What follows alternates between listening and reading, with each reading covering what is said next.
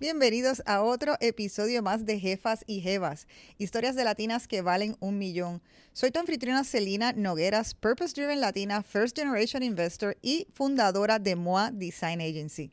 Le enseño a las mujeres a escalar su negocio y sus finanzas personales, transformando su mentalidad de escasez en una de inversión. Mi misión, crear una red de un millón de mujeres millonarias en sus negocios o finanzas personales. Si te encanta nuestro podcast y quieres ser parte de nuestra comunidad, síguenos en las redes sociales y suscríbete a nuestra lista de correo para que te enteres primero que nadie de nuestros programas y eventos exclusivos. Antes de pasar a nuestras invitadas del día de hoy, es importante que este episodio del día de hoy está auspiciado por Liberty Business. Jefas y jefas como nosotras necesitamos un internet rápido y una conexión tan confiable como nosotras mismas para maximizar nuestro tiempo y potencial. Y por eso Liberty Business está comprometido con ofrecer el mejor servicio y el internet más rápido de Puerto Rico. El podcast de hoy es patrocinado por Liberty Business, orgulloso patrocinador de la mujer emprendedora en Puerto Rico. Hoy tengo a mi lado a una super jefa y jeva, Lourdes Aponte, presidenta electa del Centro Unido de Detallistas y presidenta de Educational Computer Center, una empresa con 24, casi un poco más de 24 años en la industria. Muy bien, bienvenida a Jefa y Jevas. Muchas gracias, Celina, por tu invitación. Honrada de estar aquí compartiendo contigo. Me encanta poder contar contigo y narrar un poco sobre lo que ha sido tu trayectoria. Eh, quiero hablar tanto de tu negocio como tu rol en el Centro Unido en lo cual llevas ya siendo sobre 10 años parte de su junta. Así que hablemos un poquito de cómo llegaste y fundaste, primero que todo, fundaste Educational Center.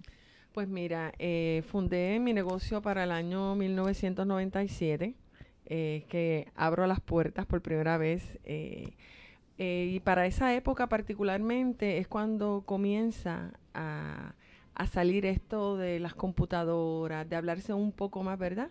Eh, no como ahora en nuestros tiempos, eh, que ya todo el mundo tiene acceso a la tecnología. Y nacen y a los tres años le ponen el iPad en la mano. Exacto, ya yo digo, ya esos son periferales que tienen los niños ya este, instalados desde que nacen.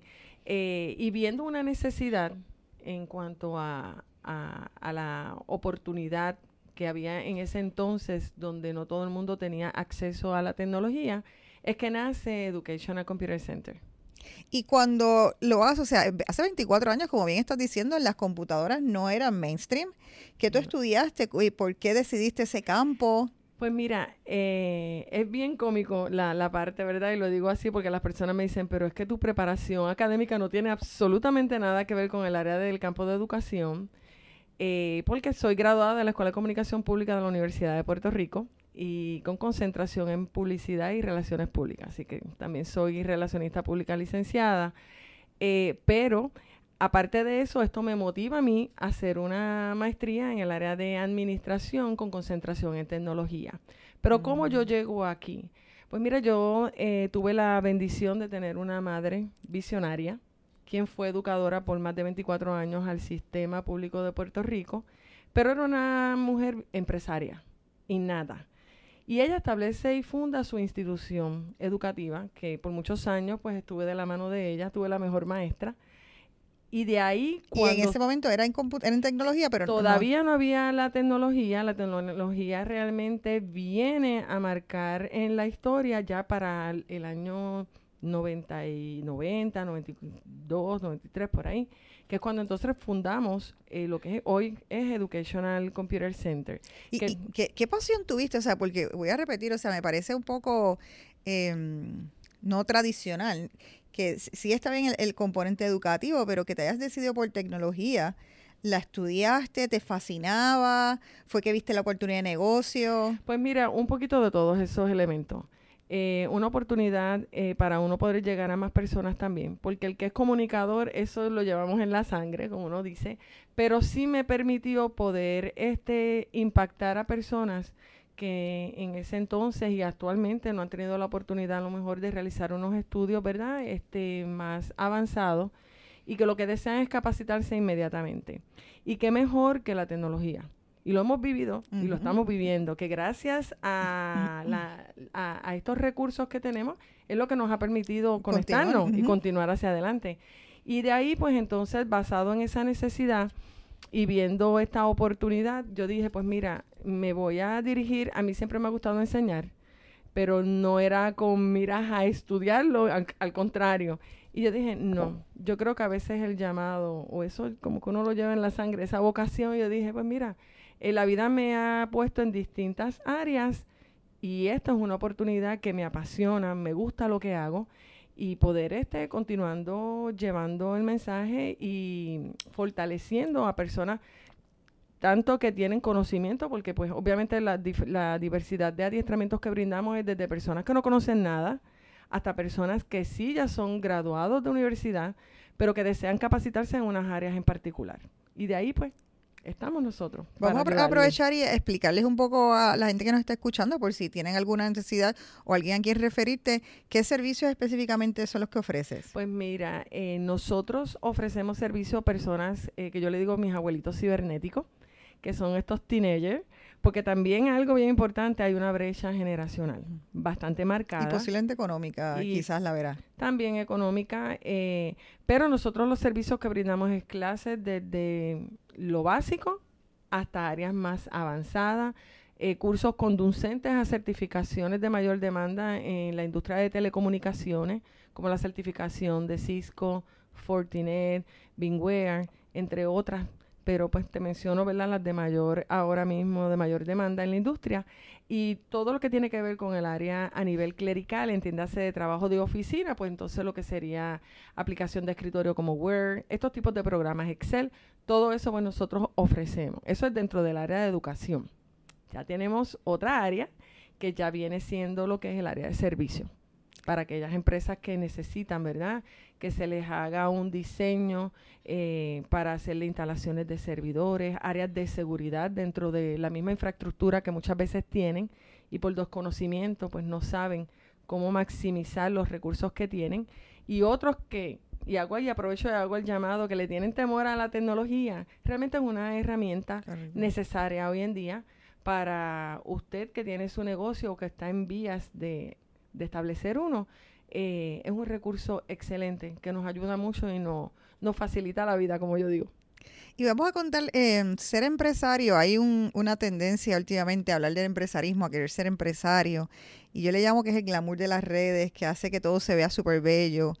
Eh, pero ser empresario, el behind the scenes, es, es otros 20 pesos. ¿Cómo ha sido para ti esa trayectoria? Y si no fuiste adiestrada en business, ¿cómo, eh, pues mira, ¿cómo, eh, lo has superado? Pues mira, Celina, realmente yo creo que eso es un, es un continuo aprendizaje todos los días, porque a, pesar de que yo pueda tener 24 años de experiencia, todos los días se aprende.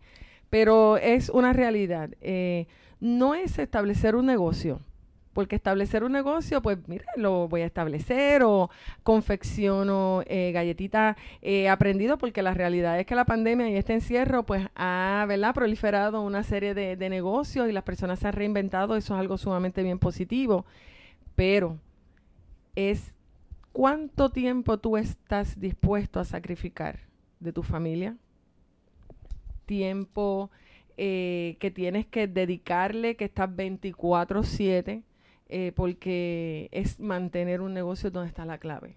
O sea, yo lo establezco y ahora qué. Eh, no se piensen que porque tú tengas un negocio es el primer año, uy, voy a, recibir, voy a tener, voy a, producir. No, estás produciendo para esa, esa cosecha más adelante a largo plazo. Es que entonces tú realmente vas a ver el fruto de tu esfuerzo. Pero es bien sacrificado y hay que sentir esa pasión y por sobre todas las cosas creer y tener unas metas concretas. No es como no ese pajaritos que me dijeron y esto es el glamour y va a ser de esta manera. No, no es así.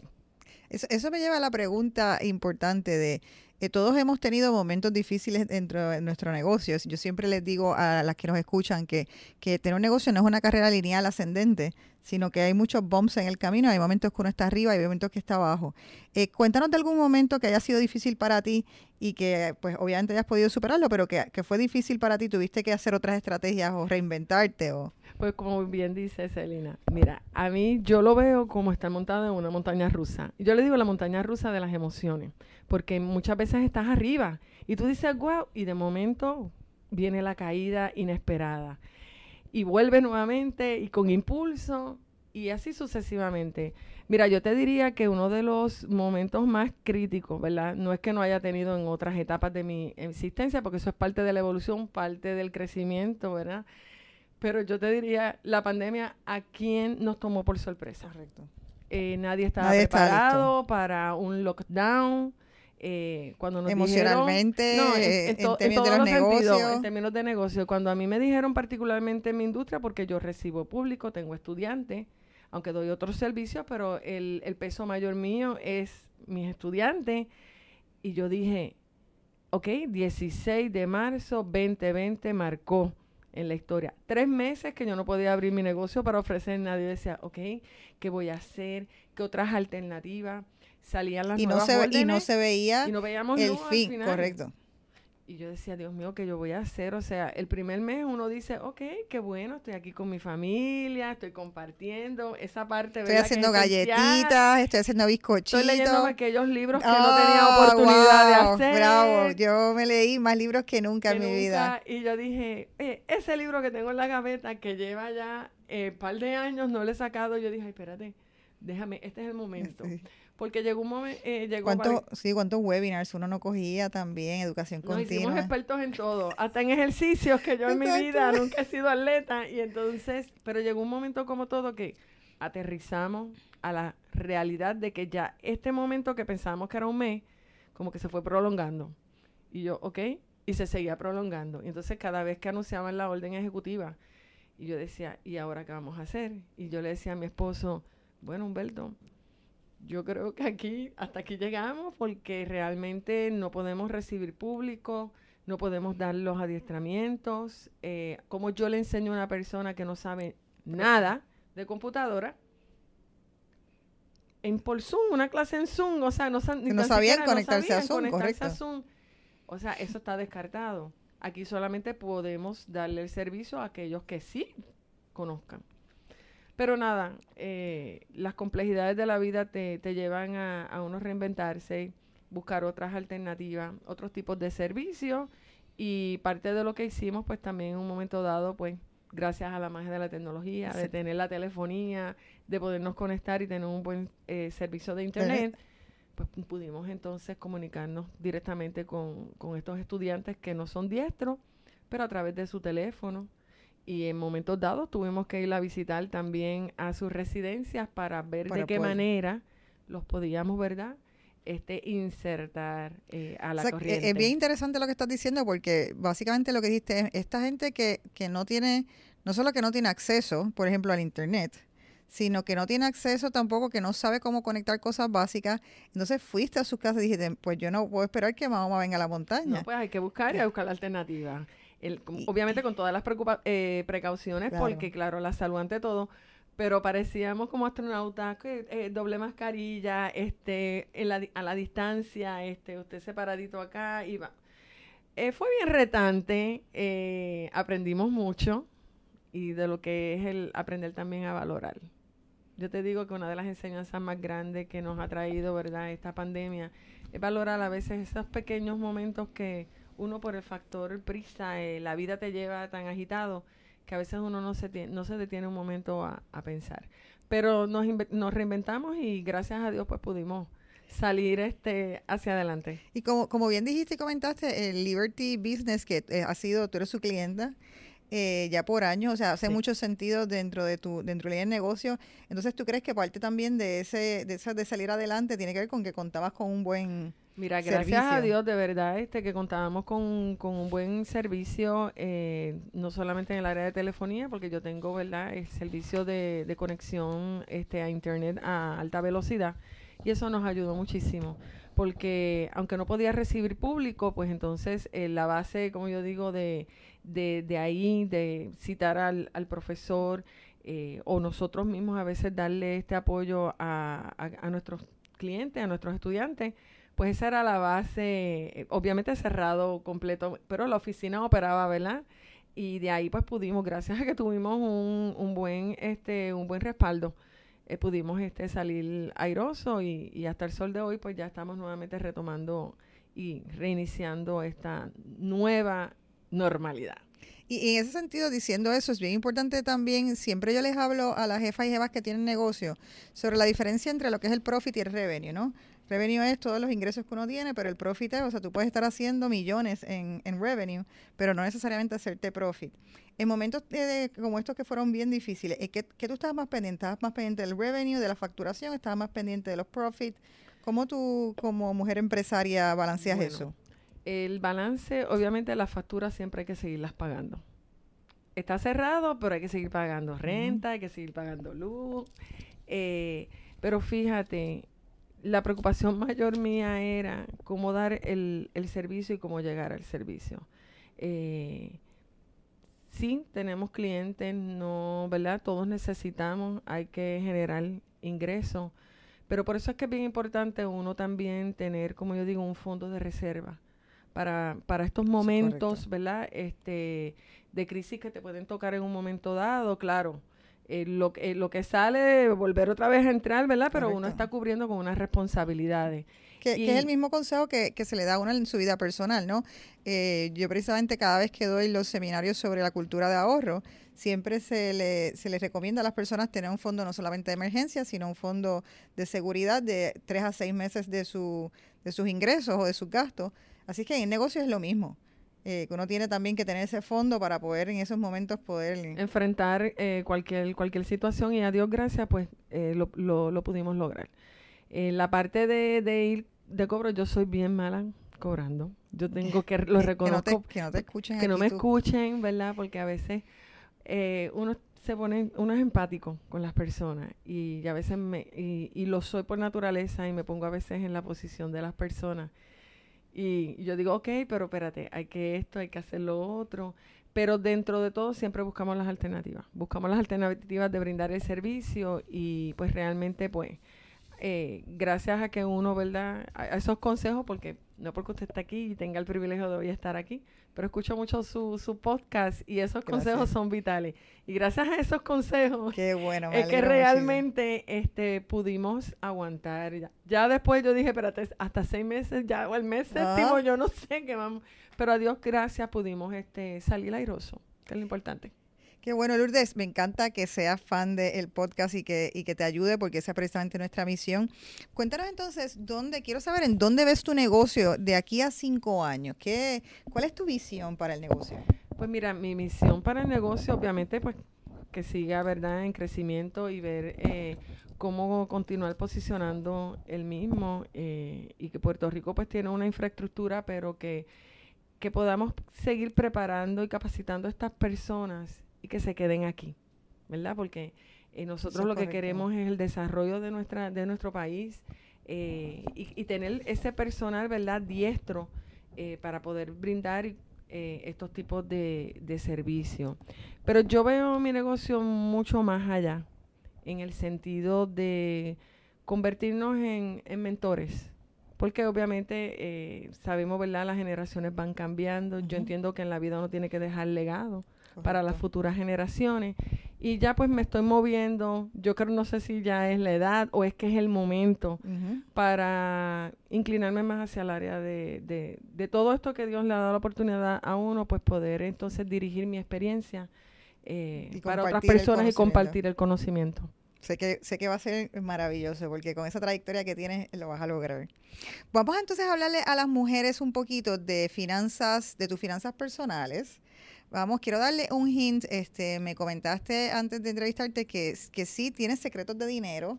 Eh, me gustaría que nos dijeras un secreto de dinero que tienes para comercial, o sea, alguna práctica eh, que, haces comercial y una entonces personal.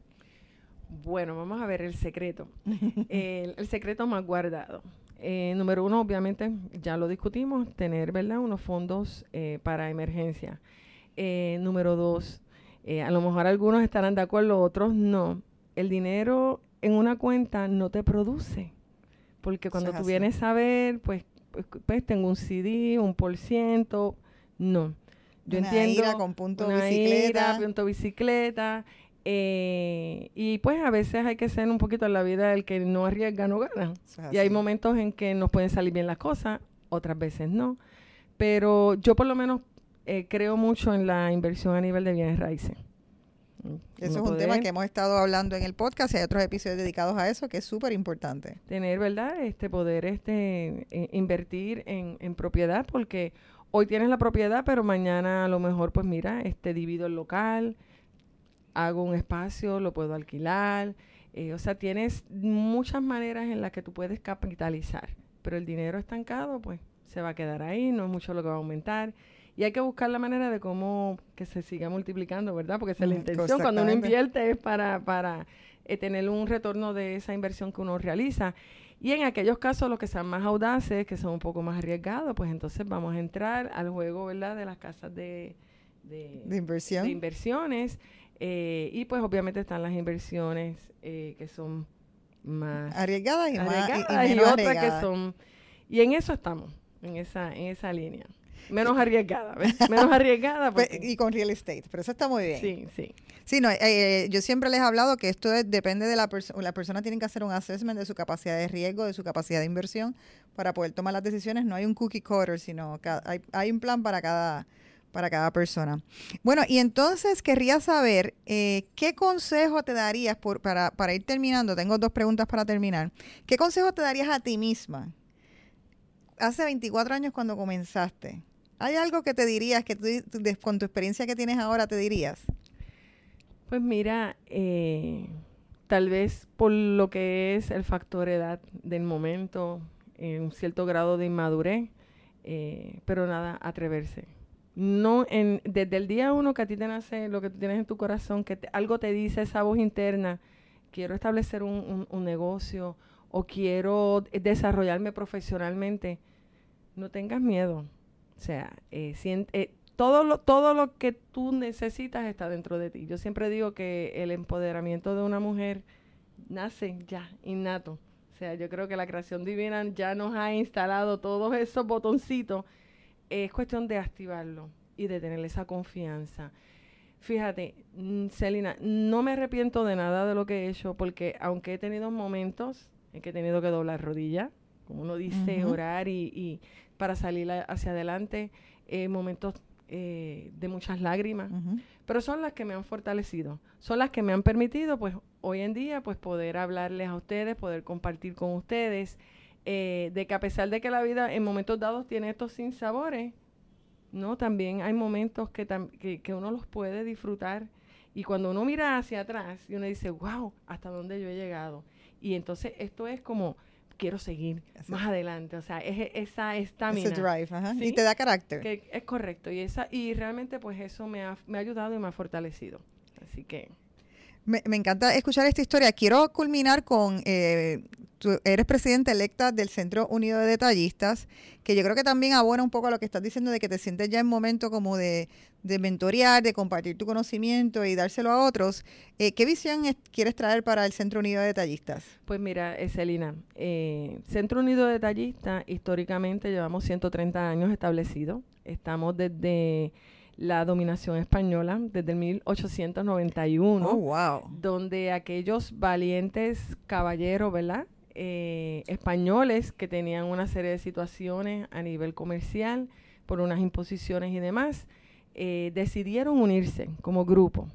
Dentro de ese grupo hubo una sola mujer, que fue la pionera que entró, eh, y es el, el gremio que ha sido inclusivo, ¿verdad? aunque de, de, ese progreso y de tener a, mujeres, ¿verdad?, que, que, han dado la batalla junto con, con, estos caballeros. Pero en el Centro Unido yo paso a ser la tercera mujer en la historia eh, y mi misión es continuar mejorando los servicios para nuestros socios, porque nuestros socios son la razón de ser. Y nosotros tenemos que ser facilitadores y ser ese enlace. Sabemos que tenemos muchos retos a nivel de, de país, no yo quisiera tener esa varita mágica para decir, no hay nada de esto, no va a aumentar esto, no aumenta lo otro. Pero yo entiendo que hay momentos dados en que tenemos que asumir postura y que cuando nos unimos, como muy bien dicen, la unión está la fuerza, pues para eso estamos. Somos ese aliado para el negocio. Que aquellas personas que se han decidido, ¿verdad? Y se quieren lanzar a emprender su empresa, pues estamos allí para poderles orientar, para servirle. al que ya tiene establecido, porque tenemos socios que ya llevan 30, 35 años con nosotros, eh, que también desean darle, como nos dice, ese, ese refresh eh, a su negocio, pues también el Centro Unido tiene esas herramientas. Eh, es cuestión de darnos una llamada, es cuestión de seguir buscándonos a través de las distintas este, plataformas y redes sociales del Centro Unido, porque nosotros abrazamos a todas las generaciones desde el baby boomer hasta la generación, el más joven, porque hay espacio para, para poder coexistir todo y de las experiencias nos nutrimos cada uno. Tenemos siempre que aprender. Muchísimas gracias Lourdes por haber participado de este episodio de Jefa y Jeva. Gracias por haber accedido a la invitación. Gracias a ti, Celina, y de verdad te deseo mucho éxito, más éxito todavía del que sé que tienes, porque contribuyes mucho para el desarrollo de la mujer y tus consejos son sumamente prácticos, directos a lo que realmente necesitamos. Muchísimas gracias y gracias también a Liberty Business por ser el patrocinador oficial de la mujer empresaria de Puerto Rico. Gracias por escuchar nuevamente otro episodio más de Jefa y Jeva. Saben que tenemos sobre 75 episodios de finanzas personales y de negocios listos para que escuches. Así es que será hasta la próxima, amigos. Gracias. Gracias por escuchar otro episodio más de Jefas y Jevas, historias de latinas que valen un millón. Si te gusta nuestro show, la mejor manera de mostrar apoyo es dejarnos un review en Apple Podcast o Spotify y compartirlo para que le salga a más mujeres. Tu reseña nos permite ser descubiertos por otras latinas poderosas como tú, interesadas en lograr su independencia financiera. Tenemos sobre 50 episodios de mujeres con facturación millonaria listas para contarte sus historias de éxito y fracaso. Si eres de las que quieren enterarte primero que todo el mundo de nuestros eventos exclusivos, recuerda suscribirte a nuestro newsletter. Y para encontrar más recursos valiosos como este, blogs y webinars, puedes accesar a nuestro website jefasyjevas.com.